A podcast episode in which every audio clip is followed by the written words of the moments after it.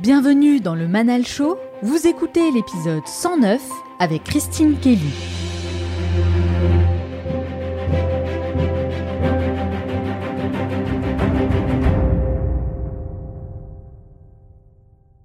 Et c'était un combat pour moi horrible où je cherchais des contrats. Personne ne vous aide, personne ne vous dit tiens Christine voilà, tiens Christine je connais quelqu'un qui connaît quelqu'un C'est important de ne pas griller les étapes. C'est important de se dire que la vérité d'aujourd'hui n'est pas la vérité, mais que la vérité, c'est celle de la ligne d'arrivée. Et je dis souvent qu'on est dans un monde d'inversion de valeurs où le bien est le mal, et le mal est devenu le bien. Après, quand tu sais que tu as confiance en Dieu, tu y vas par la foi. Lorsqu'on croit que tout va mal, lorsqu'on croit que tout est fini, lorsqu'on croit qu'on va plus y arriver, lorsqu'on croit qu'il faut claquer la porte, c'est là que se trouve une opportunité. Dans cet épisode, je rencontre Christine Kelly, une femme très difficile d'accès puisqu'elle vit sous protection policière suite aux nombreuses menaces qu'elle a reçues. On parle de ses convictions religieuses, parfois difficiles à faire accepter dans le milieu du journalisme français, de la culture woke et de ce qu'elle considère comme étant les dérives de notre époque. Elle nous livre ses meilleurs conseils pour imposer le respect. Vous allez assister à une véritable masterclass. Elle nous parle également des personnalités importantes qui ont jalonné son parcours, comme le pasteur Jakes, Vincent Bolloré et Cyril Hanouna, et plein d'autres choses passionnantes sur les étapes clés de sa réussite. Pensez bien à vous abonner, laisser un like et un commentaire, c'est la meilleure façon de soutenir notre travail.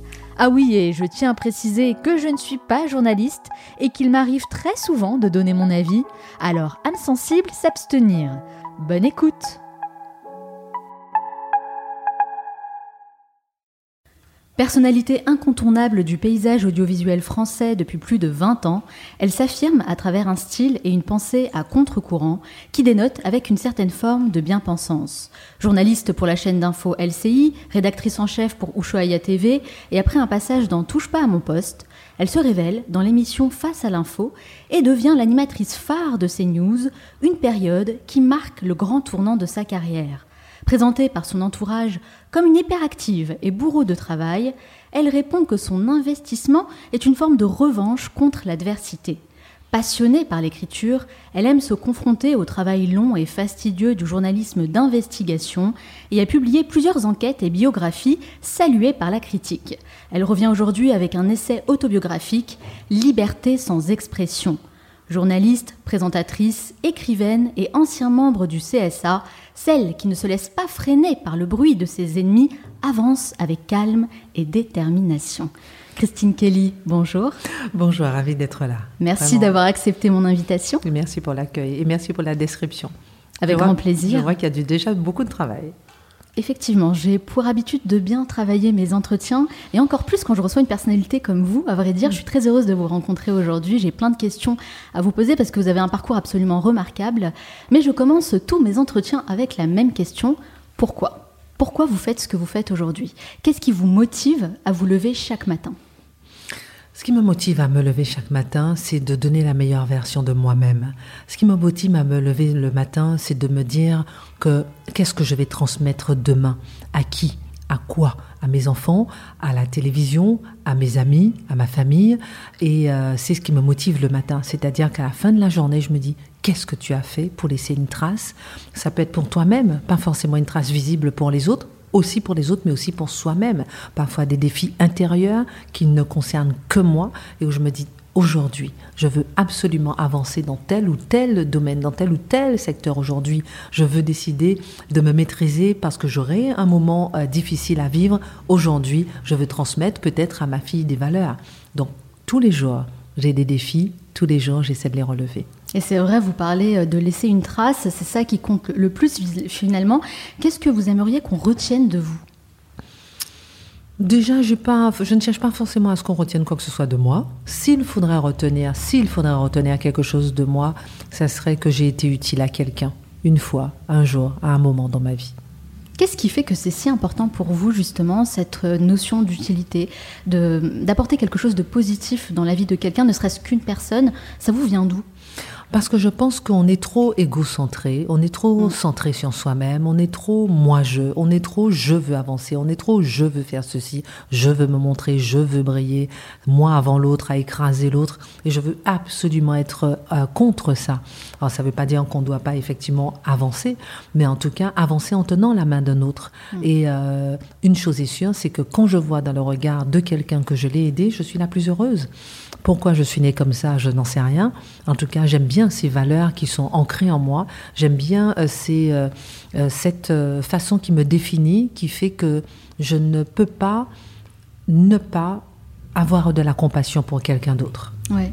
Est-ce que ce sont des, des, valeurs qui vous ont été transmises par vos parents, par votre éducation? Je pense que je, d'abord, effectivement, je suis certainement née de façon intrinsèque avec une certaine compassion, peut-être vis-à-vis de l'autre, qui ont été largement arrosées par mes parents, mm. largement arrosé par mon éducation, largement arrosé par ma culture euh, euh, chrétienne, protestante.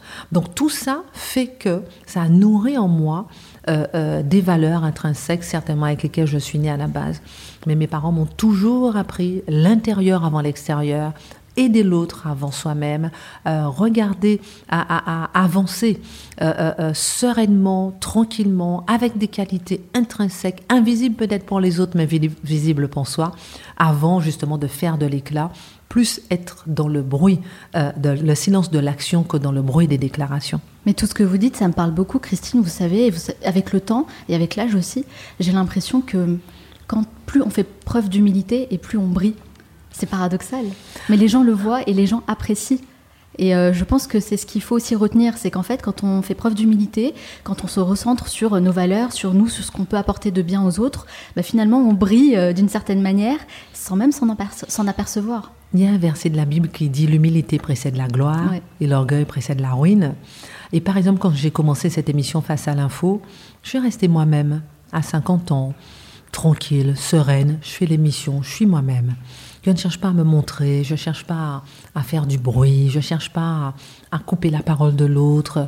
Et au contraire, quand Éric Zemmour, par exemple, faisait des face-à-face avec un ministre, avec une personnalité, avec un philosophe, je restais sereine. Je pourrais rester 20 minutes, 25 minutes, une demi-heure, trois quarts d'heure, en ne posant aucune question, si le débat se nourrissait euh, lui-même. Et tout le temps, on me dit, mais Christine, impose-toi, vas-y, il faut absolument que tu, que tu sois plus présente. Et je dis, ben non, si le débat, les gens veulent voir le débat. Et quelque part, je me suis cachée derrière le débat. Et petit à petit, les gens m'ont écrit en me disant, mais madame, on est venu chercher qui se cache. Et on aime voir la personne qui se cache. C'est aussi euh, l'une des raisons pour lesquelles je vous ai invité Christine, je vous cache pas que pour moi, vous n'êtes pas comme les autres journalistes, en fait, celles qu'on ah voit, euh, oui, dans les médias euh, et, à la télé, sur les plateaux télé. C'est euh, une facette de votre personnalité que j'apprécie beaucoup, le fait justement d'être calme, sereine, de ne pas couper la parole, d'être vraiment dans votre rôle, dans la neutralité la plus possible. Et j'aime ça parce que d'un autre côté, vous avez une vraie force de caractère. Donc c'est vraiment le yin et le yang.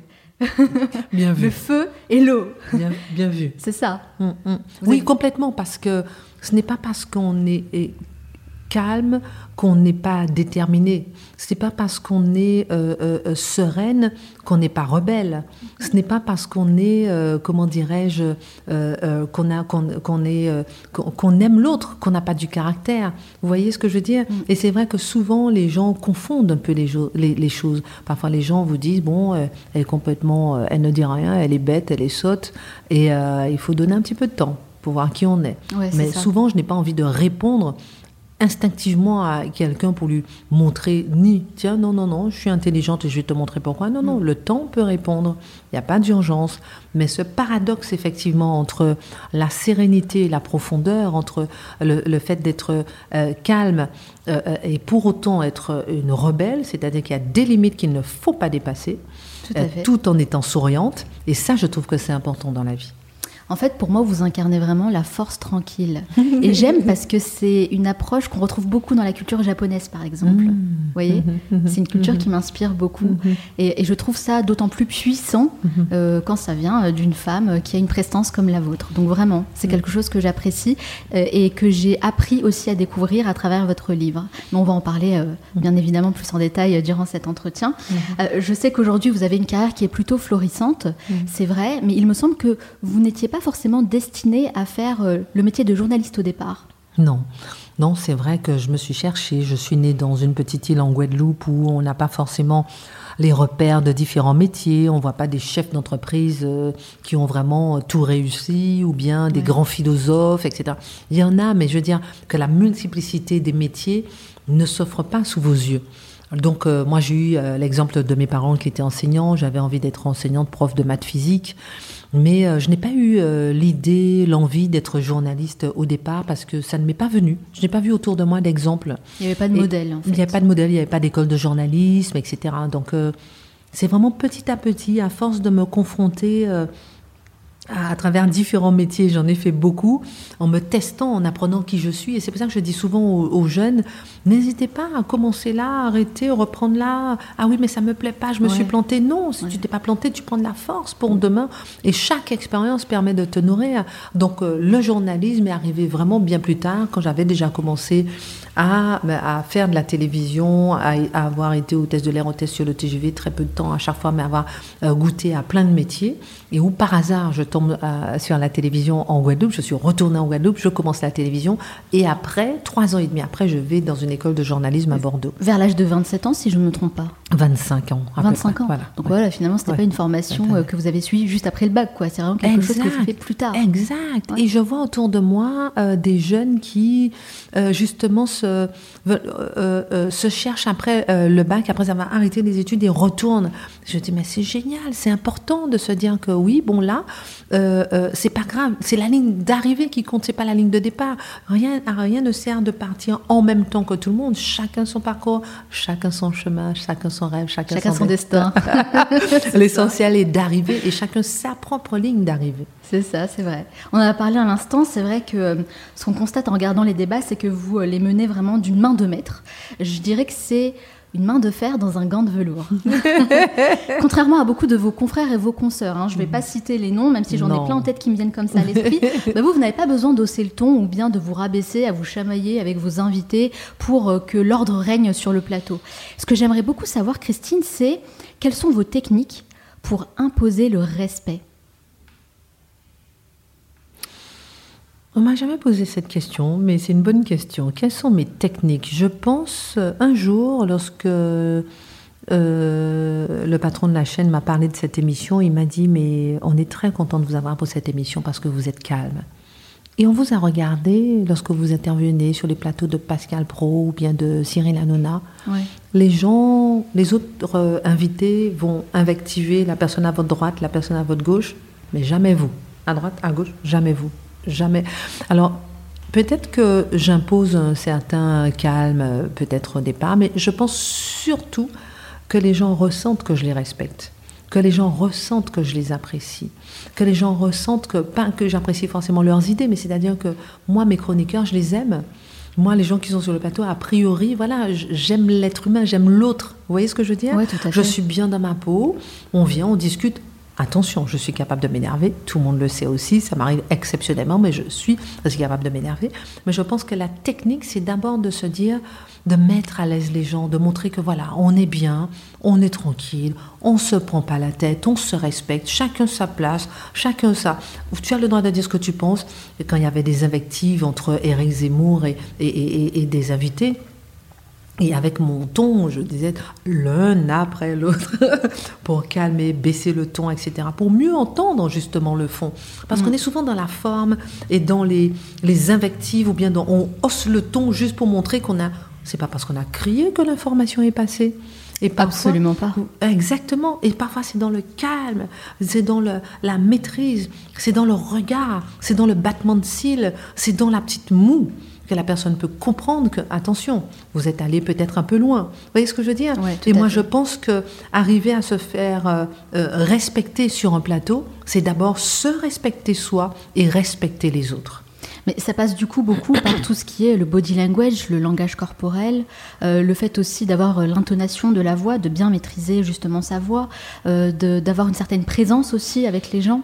Tout ça, en fait, c'est des choses qu'on n'apprend pas forcément. Comment vous avez fait pour, vous, pour apprendre ça? Oui, parce que c'est une conséquence, je pense, de l'intérieur. Vous voyez ce que je veux dire? C'est une conséquence physique apparente de ce que vous ressentez, de la façon dont vous approchez les autres.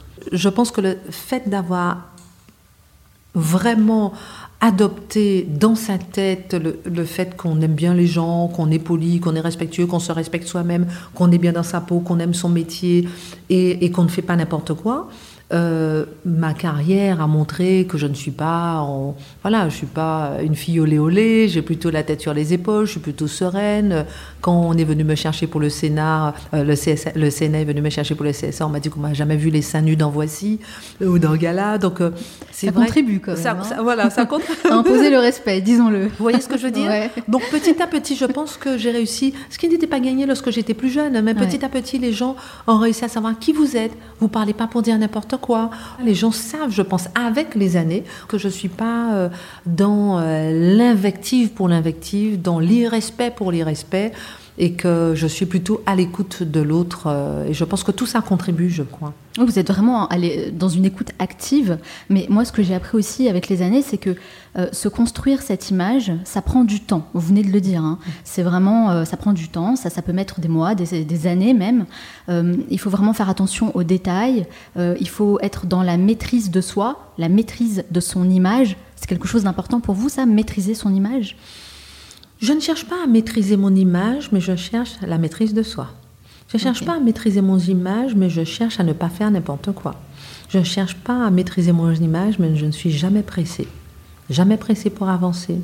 Jamais pressée pour. Alors, c'est pas que je boue pas d'impatience pour dans ma carrière pour avoir un tel poste, pour faire ceci, pour faire cela. Mais par exemple, lorsque j'étais à LCI, je suis restée 9 euh, ans à LCI, j'ai eu plusieurs propositions. J'ai dit non, non. Tenir, c'est avancer. Pas besoin d'aller trop vite. Aussi, garder son poste, c'est une façon de montrer que tu sais euh, rester à un poste, que, que tu fais pas euh, tous les deux ans, tu changes de, poste. Et, euh, et, et, je pense que maîtriser, la maîtrise de soi passe aussi par la maîtrise du temps des événements. J'ai eu des moments très difficiles parfois lorsque j'étais au CSA, des moments difficiles d'invective par rapport à mes, mes collègues, des moments difficiles au tout début. Après ça s'est arrangé, mais, mais souvent je me disais, bon, voilà, y a, pour l'instant, il n'y a personne qui m'aime. Mais on verra dans deux ans, on verra dans cinq ans. Il n'y a pas le feu, tranquille. Chacun sa route, chacun son rêve, chacun son chemin, chacun son destin. C'est important de ne pas griller les étapes. C'est important de se dire que la vérité d'aujourd'hui n'est pas la vérité, mais que la vérité, c'est celle de la ligne d'arrivée. Oui, c'est important, c'est vrai. C'est bien de le rappeler. Oui, oui, oui, c'est vrai, c'est vrai. Celles et ceux qui font parfois, qui manquent parfois de, patience, justement. Oui, qui manquent de patience et qui vont. Euh, passer au-delà de l'éthique, passer au-delà de la, des valeurs, euh, griller euh, leur identité, euh, parce que justement, ça ne va pas assez vite. Moi, souvent, par exemple, lorsque je suis sortie de l'école de journalisme, je devais aller à LCI, à quelqu'un qui a été à ma place, je me suis dit, bon, dommage. Ça m'a fait mal. Je me suis dit, mais moi, c'est vrai que je ne connais personne à Paris, personne ne peut m'aider. J'ai pas de tati, tonton qui travaille à TF1, à LCI pour m'aider. Alors comment on fait à ce moment-là voilà, pour rester motivé vraiment et garder le cap? Alors justement, c'est à ce moment-là qu'il faut rester motivé et garder le cap et se dire que la route est longue. Et figurez-vous qu'après, la personne qui a pris ma place, j'ai été titularisée avant elle sans que je demande quoi que ce soit. Donc justement, à ce moment-là, c'est savoir que ce qui se passe dans la vie euh, euh, autour de ça, c'est pas pour nous apprendre des choses, nous apprendre la patience, nous apprendre à nous débrouiller seuls. Qu'est-ce que j'ai fait? J'ai décroché mon téléphone, j'ai cherché des contrats. Ah oui, on a besoin de personne. Ah oui, ah, d'accord, ok une autre rédaction. Ah oui, on a besoin de personne. Allez, une autre, une autre, une autre, une autre, une ah autre, une autre. Et c'était un combat pour moi pendant, je me rappelle, 15 jours horribles où je cherchais euh, des contrats. Personne ne vous aide. Personne ne vous dit tiens, Christine, voilà. Tiens, Christine, je connais quelqu'un qui connaît quelqu'un. Personne. Mm, mm. À partir de ce moment-là, quand vous avez vécu 15 jours d'horreur pour avoir un contrat et que vous avez travaillé toute votre vie, là, vous vous dites que tout peut vous arriver. Demain, vous allez vous débrouiller. Et ça, c'est important. C'est important et c'est bien de le rappeler. Parce qu'en fait, aujourd'hui, vous arrivez quand même à un certain stade dans votre carrière. Et on vous voit briller à l'antenne. On vous voit aussi dans différentes chaînes, interviews, etc. Vous sortez des livres. Voilà, vous êtes une personnalité publique qu'on connaît.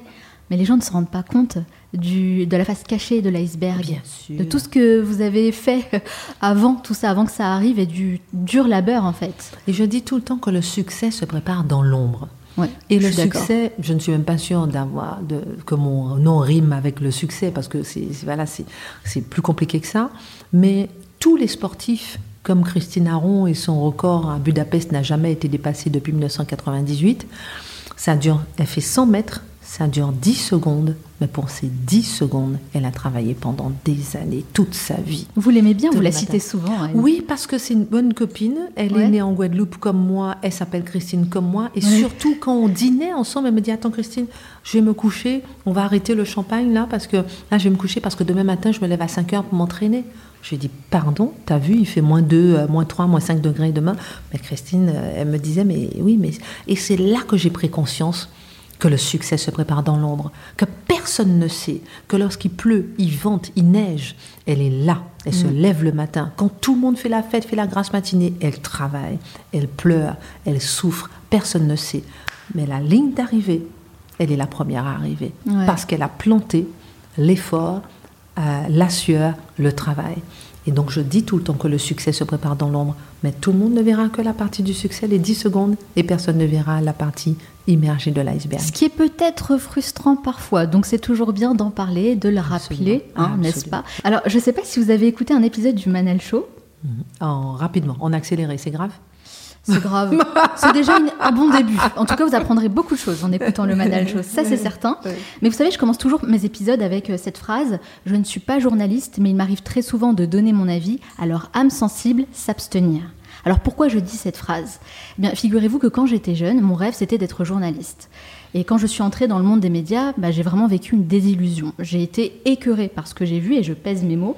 Et vraiment, euh, j'étais déçue parce que ça, ne représentait pas l'image du journalisme que je me faisais à l'époque. C'est pour ça qu'aujourd'hui, j'essaie vraiment de me dissocier, si vous voulez, de cet univers euh, qui, au départ, me faisait tant envie. Vous, Christine, je sais que vous êtes très critique aussi là-dessus. Qu'est-ce que vous pensez du journalisme aujourd'hui en France? Ce que je pense du journalisme aujourd'hui, c'est déjà que ce n'est pas toujours du journalisme. Et je dis souvent qu'on est dans un monde d'inversion de valeurs où le bien est le mal et le mal est devenu le bien. Et où la fonction de journalisme a complètement été bouleversée. C'est-à-dire que journaliste veut dire, journaliste veut dire tu n'interroges que des gens avec qui tu es d'accord. Journaliste veut dire, tu n'interroges que les gens avec qui tu n'es pas d'accord pour les, pour les flinguer, si vous permettez l'expression. Hum, vous voyez ce que je veux dire? Ouais, Alors que ne pas prendre position, pardon, est-ce que ça peut être aussi la définition du journalisme? Je pensais que c'était l'essence même du journalisme. Je pensais que c'était l'essence même du journalisme à la base. vous voyez ce que je veux dire? Hum. Et aujourd'hui, on veut absolument vous empêcher de la neutralité. On veut vous empêcher de faire votre métier. On veut vous empêcher d'avoir justement cette définition normale, le bon sens du journalisme. Je ne critique pas ceux qui donnent leur avis. Quand on m'invite sur des plateaux télé, parfois, pour avoir mon avis, je donne mon avis. Il n'empêche que lorsque je suis dans une émission avec euh, chacun son idéologie et que je suis là pour arbitrer, je ne veux pas que sur mon visage, on puisse savoir si je suis d'accord, si je ne suis pas d'accord, si je tremble, si j'ai des palpitations, si le fait d'être noir rentre en compte, si le fait d'être femme rentre en compte, si le fait d'être mère rentre en compte, et si le fait d'avoir une association qui aide des familles entre en compte. Il faut absolument que je fasse mon métier de journaliste. Et ça, c'est étonnamment difficile à comprendre. Et ça, étonnamment, on vous dit, mais non, elle doit prendre position. Ah non, mais si elle est avec Zemmour, c'est qu'elle pense comme Zemmour. Ah non, mais si elle est avec euh, Mathieu Bocoté, c'est qu'elle pense comme Mathieu Bocoté. Ah non, mais si elle est avec Charlotte, mais euh, euh, non, si elle est avec Marc Menon, c'est qu'elle pense comme Marc Menon. Marc Menon, par exemple, c'est un libertin, c'est un monde à part, c'est mon meilleur ami sur le plateau, mais c'est pas du tout mon monde, par exemple, son monde de libertinage. Je suis complètement à l'opposé, pourtant c'est mon meilleur ami. Vous voyez ce que je veux dire? Totalement, On peut être proche des gens, et sans pour autant penser comme eux. Et comme on peut faire une photo avec quelqu'un sans pour autant penser la même chose. Comme on peut avoir quelqu'un sur le plateau, sourire, regarder, poser des questions, interviewer, sans jamais penser la même chose que la personne. C'est ce qu'on appelle débattre en fait. Et c'est ce qu'on appelle débattre, et c'est ce qu'on appelle même simplement interroger. Mmh. Et je trouve que le journalisme, c'est aussi, pas forcément, je respecte qu'il y en a qui sont du dedans, qui, vont qui sont toujours dans la contradiction peu importe. Mais il y a aussi le journaliste qui va modérer, faire préciser ses propos, faire avancer, écouter l'idéologie de l'autre, faire préciser, sans pour autant invectiver et rentrer forcément en contradiction. Qu'est-ce qui a dérapé ces dernières années pour que le journalisme ne soit plus à cette image? Je pense que on est dans une société où un, on donne pas tout les journalistes ne donnent pas toute l'information euh, aux téléspectateurs, veut décider à la place du téléspectateur et veut l'infantiliser, veut garder, maîtriser le, mindset, on va dire, si vous permettez l'expression, euh, des gens qui regardent, alors que c'est pas notre rôle. Donc petit à petit, les journalistes, certains, ont voulu prendre le pouvoir alors que le pouvoir appartient à celui qui regarde. C'est pas entre tes mains. Le pouvoir, c'est le pouvoir de donner l'information, de transmettre l'information, de voir ce qui se passe et de transmettre l'information. Mais en réalité, certains abusent de ce pouvoir. Et choisissent les infos en amont. Mais je pense aussi qu'aujourd'hui, tous les grands groupes médiatiques sont tenus par des grands industriels et des grands financiers. Et c'est le cas euh, notamment pour CNews, hein, avec euh, Vincent Bolloré. Et il euh, faut savoir que lorsque ces pour personnes... Pour CNews, pour Le Figaro, pour tous. Pour, tout le monde. TF1, pour tout le monde. Je cite CNews parce que vous faites partie de la chaîne. Et Bien lorsque sûr, ces mais personnes... je cite les autres parce que c'est important de citer tout le monde. Et lorsque ces personnes investissent dans les médias, mhm. en fait, c'est beaucoup plus pour étendre leur influence que pour gagner de l'argent. Parce qu'en réalité, on ne gagne pas d'argent avec mhm. les médias. Donc est-ce que ça participe pas finalement à la dévalorisation du métier de journaliste? Que un milliardaire, par exemple Martin Bouygues, lorsque j'étais à LCI, et qui va décider de ce que moi je mets dans mon, dans mon journal télévisé, il va falloir se lever tôt pour me démontrer que c'est possible. Il va falloir se lever tôt pour me démontrer que tous les jours dans la rédaction, le grand milliardaire qui a son, euh, euh, son groupe à gérer vient derrière votre journal télévisé ou bien passe par toute la direction pour dire attention, il faut dire ceci, il faut dire cela. Il ne le fait peut-être pas de cette façon-là, mais vous ne pensez pas qu'ils impulsent quand même euh, leurs pensées, leurs opinions, leurs convictions euh, par euh, la ligne éditoriale, les invités qu'on a aussi sur les plateaux, le choix des animateurs, des journalistes, etc. On sent bien quand même que chaque émission a une un certain penchant politique, croyance, enfin, c'est des choses qu'on peut constater. Vous savez, lorsque j'étais à LCI, tout le monde disait, à l'époque, hein, en 2000, quand je suis arrivée, ah oui, LCI est une chaîne de droite, LCI est une chaîne de droite, etc tous les journalistes de TF1 étaient à gauche. Vous voyez ce que je veux dire? Ouais. Donc, je pense qu'il y en a beaucoup qui se font des films et qu'en réalité, un journaliste a sa liberté au sein d'une chaîne et au sein d'un groupe. Et s'il n'en a pas, qu'il s'en aille. Mais à mon avis, euh, euh, je n'ai jamais vu, moi, dans mon parcours professionnel, moi qui suis une rebelle, comme vous l'avez défini, euh, qu'un patron m'ait imposé d'avoir une certaine ligne éditoriale ou pas. Non, je, sais que ça ne se passe pas comme ça sur le terrain, si vous voulez. Euh, simplement, c'est une idéologie qui est insufflée. Et en fait, les journalistes s'autocensurent eux-mêmes parce qu'il y a une sorte de pression, déjà, premièrement, parce qu'on sait quelle est la ligne éditoriale, de quoi on doit parler, sur, quel ton. Euh, à qui on doit donner la parole. Et quand on fait partie de la team, quand on fait partie de l'équipe, on le comprend.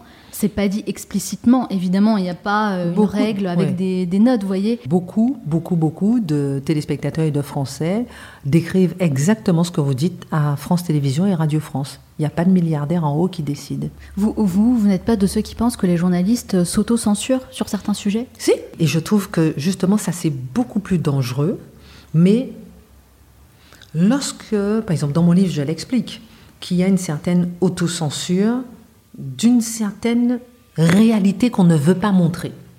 Lorsque j'étais LCI, c'est pas Martin Bouygues qui allait dire attendez, ne montrez pas telle, telle, telle ou telle chose. Mais petit à petit, on se rend compte que dans tous les médias, il y a des informations qu'on ne donne pas.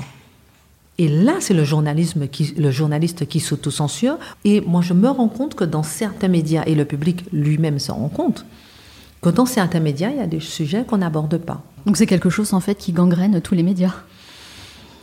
Les gens se rendent compte un peu de ça, oui, qui gangrène presque tous les médias, oui, qui gangrène un peu, un peu, euh, un peu tous les médias.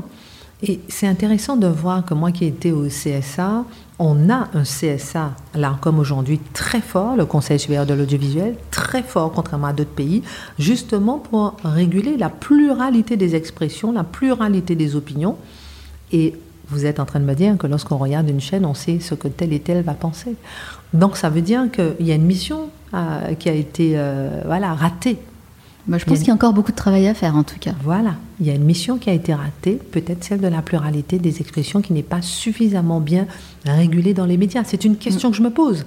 Mais personnellement, moi qui ai travaillé sur le, temps de parole au CSA, euh, j'ai fait un, rapport en disant qu'il fallait libérer le temps de parole parce que ça permettrait aux médias d'être plus libres par rapport à l'opinion des uns et des autres et d'équilibrer eux-mêmes et qui seraient eux-mêmes sanctionnés par le téléspectateur qui dit voilà, euh, euh, vous êtes euh, trop ceci ou trop cela.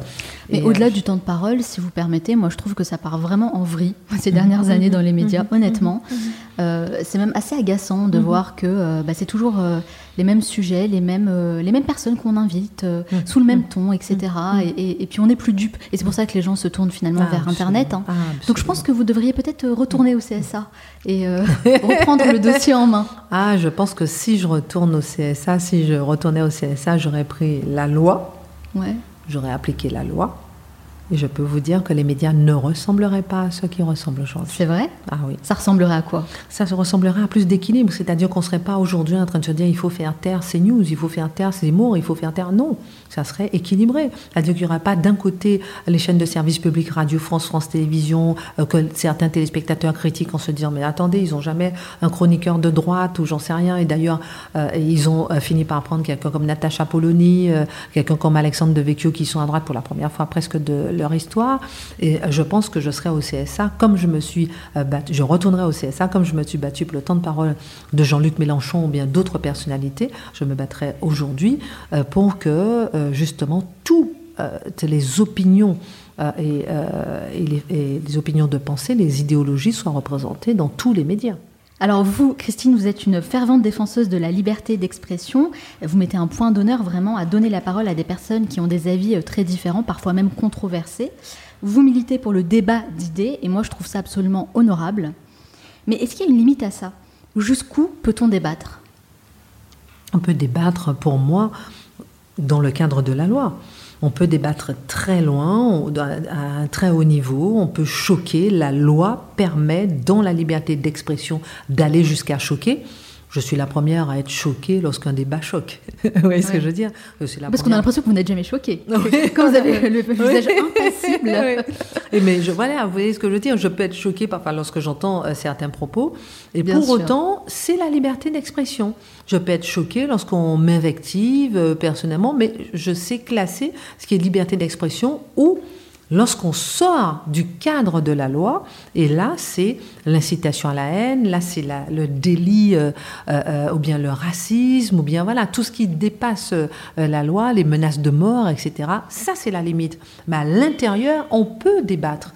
Et on, se rend compte qu'aujourd'hui, qu'on veut tellement faire taire l'autre au lieu de l'écouter, qu'on n'est plus dans le cadre de la liberté d'expression. Et c'est pour mm. ça que mon livre s'appelle Liberté sans expression, parce qu'on est arrivé au stade où on veut écouter l'autre, pas discuter avec l'autre, pas écouter ses arguments. On n'ose même pas chercher des arguments pour faire face à l'autre, on préfère le faire taire. Donc vous seriez complètement d'accord pour donner la parole à euh, des personnes qui sont euh, totalement blacklistées des médias, comme par exemple Dieudonné ou Alain Soral? Les, Je ne peux pas prendre un nom pour dire oui, non, etc. Je ne suis pas patronne de chaîne. La loi permet de donner la parole à tous dans le cadre de la loi. Vous voyez ce que je veux dire? Personne n'empêche, par exemple, à telle personne de prendre la parole. On est en France, c'est la liberté d'expression, c'est la Constitution euh, qui veut, c'est fondamental en France de la liberté d'expression. Après, il faut trouver un média qui accepte de vous entendre. Il faut trouver un média qui accepte de vous donner la parole. Euh, un a envie, l'autre n'a pas envie. Et ça, c'est la liberté, justement, éditoriale du média de faire là ce qu'il a envie et avec qui il a envie. S'il a envie de prendre Zemmour, il prend Zemmour. S'il a envie de prendre Dieudonné, il prend Dieudonné. Et s'il a envie de prendre d'autres, il prend d'autres. Moi, ce qui m'intéresse de savoir, c'est vous, à titre personnel, est-ce que vous êtes d'accord en fait avec cette censure ou pas? Quelle censure? Bah, Le fait de ne pas donner la parole à des personnes qui sont blacklistées comme ça, comme Dieudonné, Alain Soral. À titre personnel, je n'ai aucun jugement. Aucun jugement. Les chaînes font ce qu'elles veulent. Je n'ai pas de chaîne, je ne suis pas patronne de chaîne, je ne peux pas juger. Vous voyez ce que je veux dire? Mhm. Par contre, lorsqu'on m'a dit, oh, il y a une émission avec Zemmour, est-ce que tu l'as fait? J'ai dit oui. Voilà, donc ça ferait avec d'autres personnes. Je me poserais peut-être la question à l'instant T, je réfléchirais, mais en tout cas avec Zemmour, qui était au Figaro, qui était à Paris Première, euh, oui, là j'ai dit oui. Je ne suis pas patronne de chaîne, je ne veux pas décider pour les autres, je n'ai aucune idée pour les autres, euh, euh, ce qu'il faudrait faire pour telle ou telle personne. Je n'ai pas le, rapport des uns, des autres, si j'aurais une affinité ou pas, si ça me plairait. Vous gardez, vous, gardez votre neutralité, donc. Oui, non, mais en plus je vous parle sincèrement, je veux dire que je ne vais pas après. Mais moi je vous pose la question sincèrement, j'ai vraiment envie de savoir. Non, mais non, mais vraiment, je, n'ai aucune idée, aucune idée.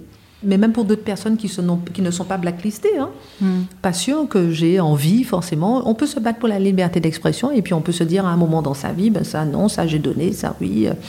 Euh, honnêtement, aucune idée. Christine, qu'est-ce qui vous gêne le plus dans l'époque à laquelle on vit aujourd'hui? Le manque de débat, je crois. Le manque de débat, le fait de, ne plus oser regarder l'autre en face, ne plus oser faire face aux idées de l'autre, ne plus oser discuter avec l'autre. Et ça, je pense que c'est très très très dangereux pour notre euh, vie aujourd'hui. Moins on ose affronter le regard de l'autre, plus on cherche à vivre en vase clos, plus on cherche à se replier sur soi-même. On se replie à tel point qu'on est sur les réseaux sociaux, avec des amis, avec des gens qui pensent comme vous. On n'est même plus connecté avec la réalité. Et ça se traduit même aux États-Unis par des... Avant, c'était des villes, maintenant, ce sont des régions, des États où les gens pensent la même chose. Ils pensent, ils sont pour l'avortement, ils vont vivre dans cet État, ils sont contre l'avortement, ils vont vivre dans cet État. C'est le cas de la Californie, par exemple. Vous voyez ce que je veux dire? Donc, euh, à partir du moment où on n'arrive plus à débattre, c'est fini. Ça peut faire mal de débattre, oui, on peut avoir des palpitations, mais toute la société dépend de cette faculté qu'on a à débattre dépend de cette faculté qu'on a à faire face à ses propres émotions et les taire pour écouter les arguments de l'autre et oser dire avec calme ou pas, on est d'accord ou on n'est pas d'accord. En tout cas, vous parlez d'un sujet très intéressant dans votre livre qui est la notion de victimisation. Et vous dites, je cite, La victimisation à outrance ne m'inspire rien de bon. Pourtant, Christine, moi j'ai l'impression qu'on est dans une société où on valorise de plus en plus justement cette image de victime.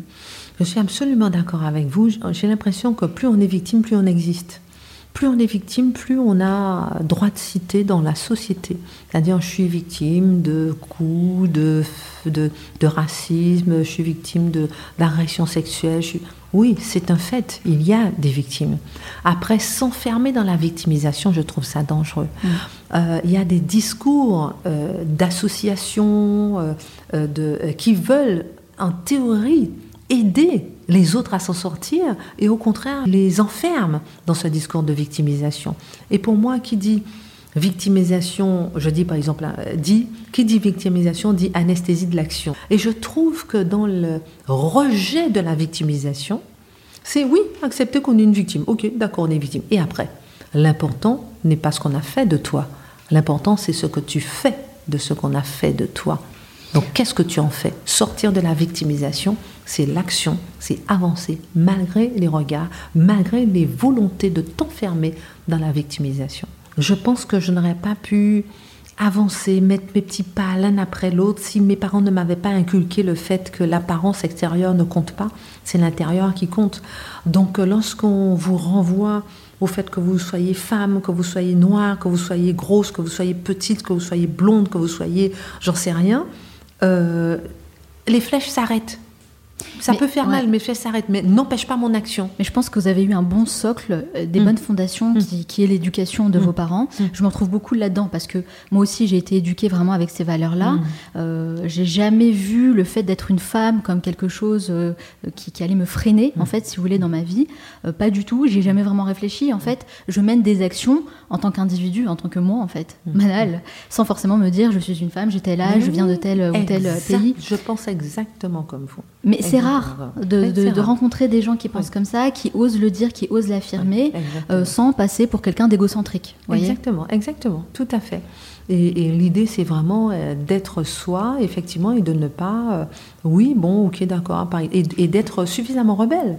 C'est-à-dire d'être rebelle pour se dire, moi, plusieurs fois dans ma carrière, on a voulu me proposer du sport ou de la musique. non, je vais aller à Cataloguer. Oui, cataloguer immédiatement.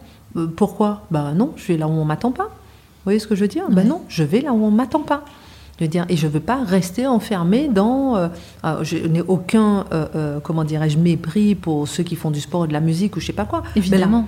évidemment, voilà, exactement. Mais le simple fait de vouloir m'entraîner à, à m'encourager à rester dans le sport ou à rester dans la musique ou à rester dans le doudouisme parce que je suis antillaise, j'aime qui je suis, j'aime mes racines, je sais qui je suis. Il n'empêche que, est-ce que j'ai la possibilité d'être boulangère euh, dans le 16e arrondissement de Paris? Oui ou non? Ok, ben je veux faire ça. Est-ce que j'ai la possibilité de faire autre chose? Oui ou non? Vous voyez? Et c'est là où je dis qu'il faut sortir et exploser justement la coquille de la victimisation ah pour exister. C'est ce que vous transmettez aujourd'hui à votre petite fille Léa qui a 7 ans? Trois choses que je transmets à ma fille. Capacité d'adaptation, maîtrise des émotions et détermination. On a regardé par exemple un film euh, ce week-end qui s'appelle Alerte rouge d'une petite fille qui a un panda qui sort lorsqu'elle a ses émotions, euh, elle a des émotions fortes. D'accord. Et je lui explique qu'il faut maîtriser ses émotions. Et la petite fille, elle maîtrise son panda. Aujourd'hui, je lui ai dit Comment tu es fâché là? Tu, Il est comment ton panda? Il est fâché Il est fâché mon panda. Je lui ai dit maîtrise tes émotions. Et je lui ai dit il faut rester déterminé. Un jour on a failli, on a raté un vol parce qu'on allait au Maroc. et J'avais oublié les tests PCR. Mais maman Je lui ai dit on reste déterminé. Il n'y a pas d'urgence. On a raté celui-ci, on reste à l'aéroport tant qu'on trouve un avion. Toute situation de la vie quotidienne est bonne pour apprendre justement important. cette capacité, à maîtriser ses émotions. Voilà, et capacité donc maîtriser ses émotions, détermination, ne pas lâcher son objectif, et capacité d'adaptation. C'est puissant, la capacité d'adaptation. On peut vous déstabiliser. Ah oui, mais tiens, on fait pas ça. Tiens, on change. Ok, je change. Ok, c'est ça. On a changé de patron. Ok, d'accord. On a changé d'émission. Ok, on a changé de titre. Ok, on a changé d'émission d'heure. Ok. Non, c'est pas à chaque fois que tu vas t'asseoir et que tu vas pleurer. Gna, gna, gna. Ouais, au contraire. Quand tu t'adaptes à tout, tu vas plus vite, tu vas plus loin, et plus longtemps. Moi, je trouve ça absolument génial d'éduquer euh, son enfant comme ça. Mm. D'ailleurs, ce sont des choses qu'on n'apprend pas du tout à l'école. Exactement. D'où euh, l'éducation familiale qui est hyper importante. C'est encore une fois un socle, les fondations de la confiance en soi, en fait. Hein. Exactement. On peut avoir des 20 sur 20 partout. Si tu n'es pas déterminé, tu vas où? Tu peux avoir des 20 sur 20 partout. Si tu ne sais pas maîtriser tes émotions, demain tu y as une situation particulière, tu arrives dans un travail, tu es en plein confinement, on te dit de rester chez toi, tu deviens dingue. Demain, quel virus on aura? Si tu n'as pas euh, la maîtrise de tes émotions, la moindre remarque qu'on te fait, tu vas, tu pleures, tu prends un arrêt maladie, tu rentres chez toi, ok. Non. Montre que tu sais te maîtriser. Adapte-toi et reste déterminé. J'aimerais savoir quelle place occupe la spiritualité dans votre vie. Euh, je suis née avec la spiritualité, avec mes parents protestants, donc je suis née dans cet univers où euh, euh, où justement les valeurs ne sont pas les valeurs des autres, mais où euh, euh, ces valeurs peuvent être dans l'aide de l'autre, l'écoute de l'autre, le pardon, le partage. Et, et jusqu'à aujourd'hui, c'est ce qui me donne une colonne vertébrale. Et je sais que vous faites votre prière avant chaque émission. On n'a pas l'habitude en fait de voir des personnalités médiatiques qui assument pleinement leur spiritualité, vraiment. Et moi je me demande, est-ce que c'est un handicap d'avoir euh, des croyances religieuses et d'être journaliste à la fois en France? Oui, je pense que oui, ça peut l'être. Ça peut l'être. En général, euh, on cache tout le temps sa foi, mais pourquoi un chrétien doit-il cacher sa foi? Et je pense qu'aujourd'hui, on n'est plus, euh, comment dirais-je, on est plus apte à dire tiens, je te donne le contact de ma voyante Tiens, je te donne le contact de, de telle personne qui va te lire les mains. Tiens, je te donne le contact de mon numérologue. Que de dire, tiens, je te donne ma Bible, ou bien tiens, je te donne ma façon de prier, ou bien tiens, je te donne euh, ma façon de. Ou bien viens, je t'emmène dans mon église partager un peu. Vous voyez ce que je veux dire? Mm. On va dire, oui, tiens, j'ai fait du yoga, ça m'a fait du bien. Tiens, je suis allée voir, j'ai fait du bouddhisme, ou bien je suis allée à, euh, voir des moines tibétains, etc. Oui, mais et à l'inverse, dire je suis allée à l'église ou à la mosquée, et eh ben, c'est vu comme un petit peu has-been. On pourrait même se moquer. Mais complètement, mais complètement. Et je laisse les gens se moquer s'ils veulent se moquer, mais en tout cas, c'est moi. En tout cas, c'est une facette de votre personnalité que, que moi, je trouve très intéressante parce qu'on n'a pas l'habitude d'entendre ça, encore une fois. Et d'ailleurs, j'aimerais euh, citer René Guénon, hein, qui l'avait euh, très bien identifié. Il a dit on est clairement dans une société qui est en perte de valeur. Mhm. Pensez-vous justement que votre spiritualité vous aide à maintenir vos valeurs et à garder en quelque sorte la ligne euh, directrice que vous vous êtes imposée? Je pense que par exemple cette émission Face à l'info, sans spiritualité, j'aurais jamais faite. Jamais. Pourquoi? Ben parce que on se dit ben non, tout le monde dit faut pas la faire, faut pas la faire. Les gens manifestent devant devant la chaîne, tout le monde se dit ah oui mais attends euh, comment est-ce que tu vas faire cette émission et tout? Après quand tu sais que tu as confiance en Dieu, hmm. tu y vas par la foi parce que tu te dis j'y vais. Si ça m'a été proposé, je fais confiance et on verra pour face à l'info, euh, oui, Dès que j'ai eu effectivement cette proposition, j'ai demandé effectivement à Dieu de m'aider à avancer à mettre un pas l'un après l'autre. Mais en permanence, euh, euh, aujourd'hui, euh, juste avant l'émission Face à l'info, j'ai demandé à, Dieu d'être présent. ce week-end, j'ai prié avec ma fille, j'ai passé un moment à chanter, mais j'aime ça, je veux dire, j'ai été élevée comme ça, et, et, donc je suis en relation permanente avec Dieu et, et, et avec ma foi et avec ma spiritualité. Euh, et, je trouve que, que, ça fait un, bien fou à l'âme. On n'est pas qu'un corps, on n'est pas qu'un esprit, on a aussi une âme. Et je trouve que c'est bien de se nourrir à ce niveau-là, parce que ce qui maintient le corps et l'esprit, c'est l'âme. Alors, on va enchaîner. J'ai sélectionné cinq images que je vais vous montrer à l'écran juste ici. Et j'aimerais savoir ce que ces cinq personnes vous inspirent. D'accord? On va commencer avec la première image. Qui est cet homme Exceptionnel. T.D. Jakes, le pasteur que je préfère. Tout à fait. Bah, écoutez, moi je connaissais pas du tout euh, cette personnalité. J'ai fait quelques recherches sur Internet et en fait il est présenté par Forbes comme le meilleur pasteur au monde ah. et le prédicateur le plus riche avec une fortune s'élevant à 150 millions de dollars. Je savais même Donc il s'est mis bien hein, quand même. Hein.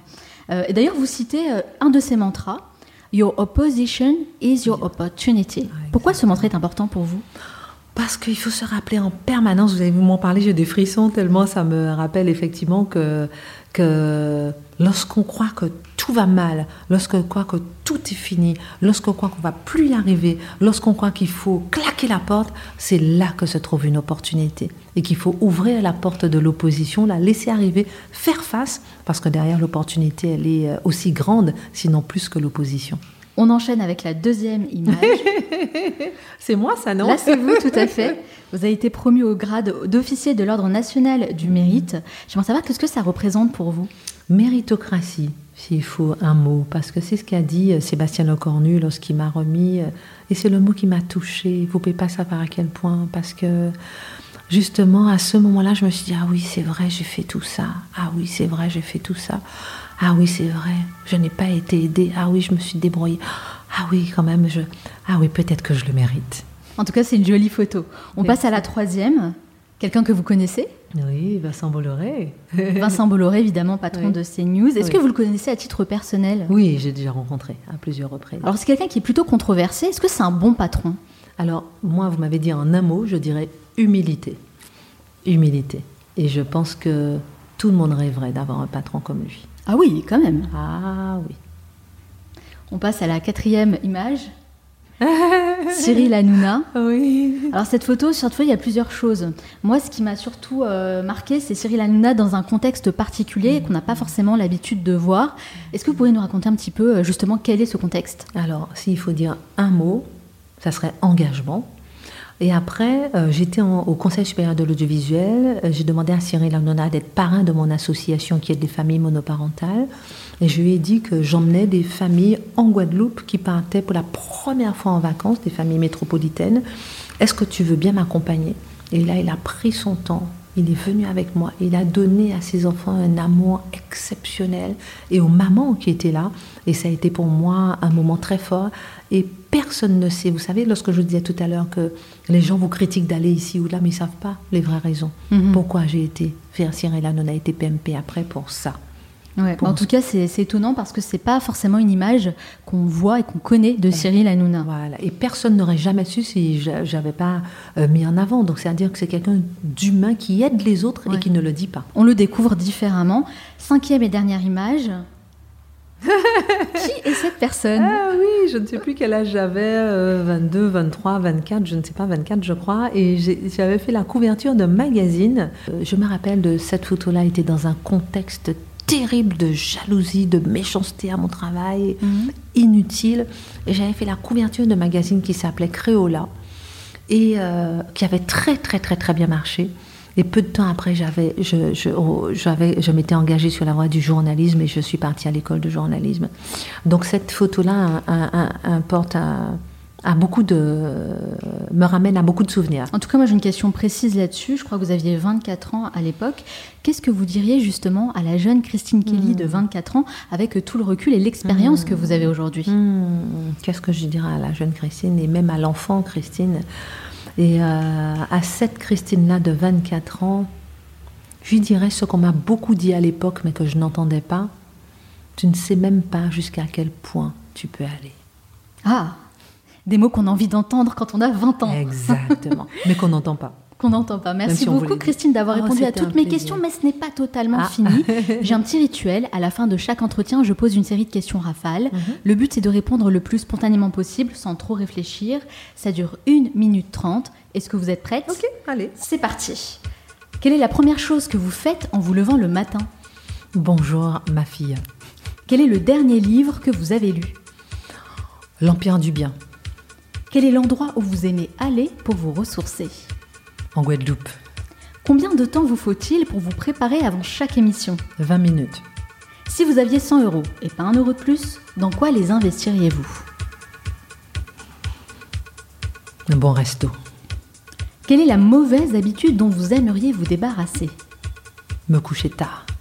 Quel est votre créateur de mode préféré Je n'en ai pas. Dior. Christian Dior. Quelle est votre plus grosse addiction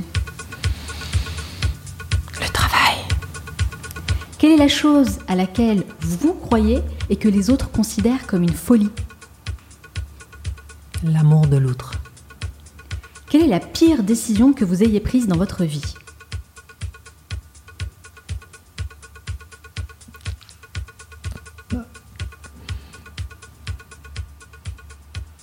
Divorcer. Si vous pouviez inviter une personne à, votre- à déjeuner à votre table, n'importe qui, sans limite, qui choisiriez-vous? Mon père et ma mère. Quelle est votre dernière folie financière? Un super week-end avec ma fille dans un hôtel du Sud. Qu'est-ce qui vous met vraiment en colère? La haine de l'autre et la jalousie. Quel est le livre que vous avez lu et qui vous a fait perdre votre temps? Oh, aucun, parce que dès que je vois que ça ne va pas, j'arrête. Quel est le luxe dont vous ne pourriez absolument pas vous passer? Chacun sa définition du luxe. Oui, c'est ça, voilà, parce que j'ai envie de dire ma fille, par exemple. Ça, c'est un luxe. Quel métier vous ne pourriez jamais exercer et pourquoi? Mannequin. Et pourquoi? Parce que c'est euh, le contraire de mon identité.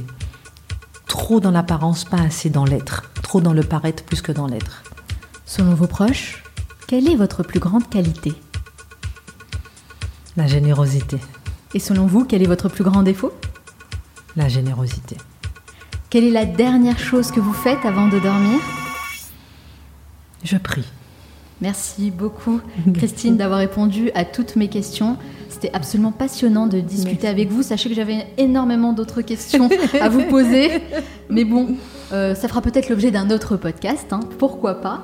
Je rappelle quand même que votre livre vient de paraître, donc c'est Liberté sans expression, euh, paru aux éditions Cherche Midi, euh, que j'ai lu avec beaucoup d'attention. On y apprend beaucoup de choses. Mais surtout, ce qui m'a plu, c'est qu'on découvre vraiment la femme derrière la personnalité publique.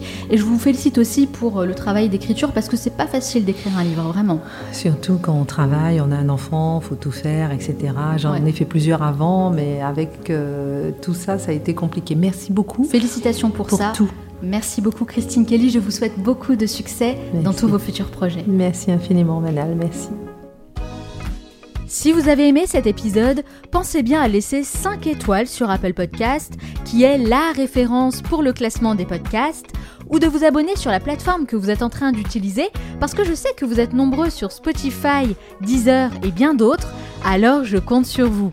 Dernière chose et pas des moindres, pour celles et ceux qui souhaitent rejoindre notre cercle privé, vous pouvez vous abonner gratuitement en allant sur le manalshow.com et en me laissant votre meilleure adresse mail pour recevoir mes prochains emails privés. C'est un rendez-vous hebdomadaire que je vous donne tous les vendredis pour partager mes meilleures recommandations et découvertes de la semaine. Alors abonnez-vous dès maintenant pour ne pas rater le prochain numéro. Merci de m'avoir écouté jusqu'au bout. Nous, on se retrouve très bientôt pour un nouvel épisode. Ciao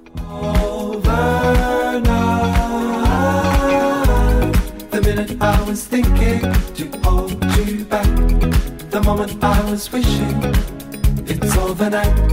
The minute I was thinking to hold you back, the moment I was wishing it's overnight. The minute I was thinking to hold you back, the moment I was wishing it's overnight. The minute I was thinking to hold you back, the moment I was wishing it's overnight.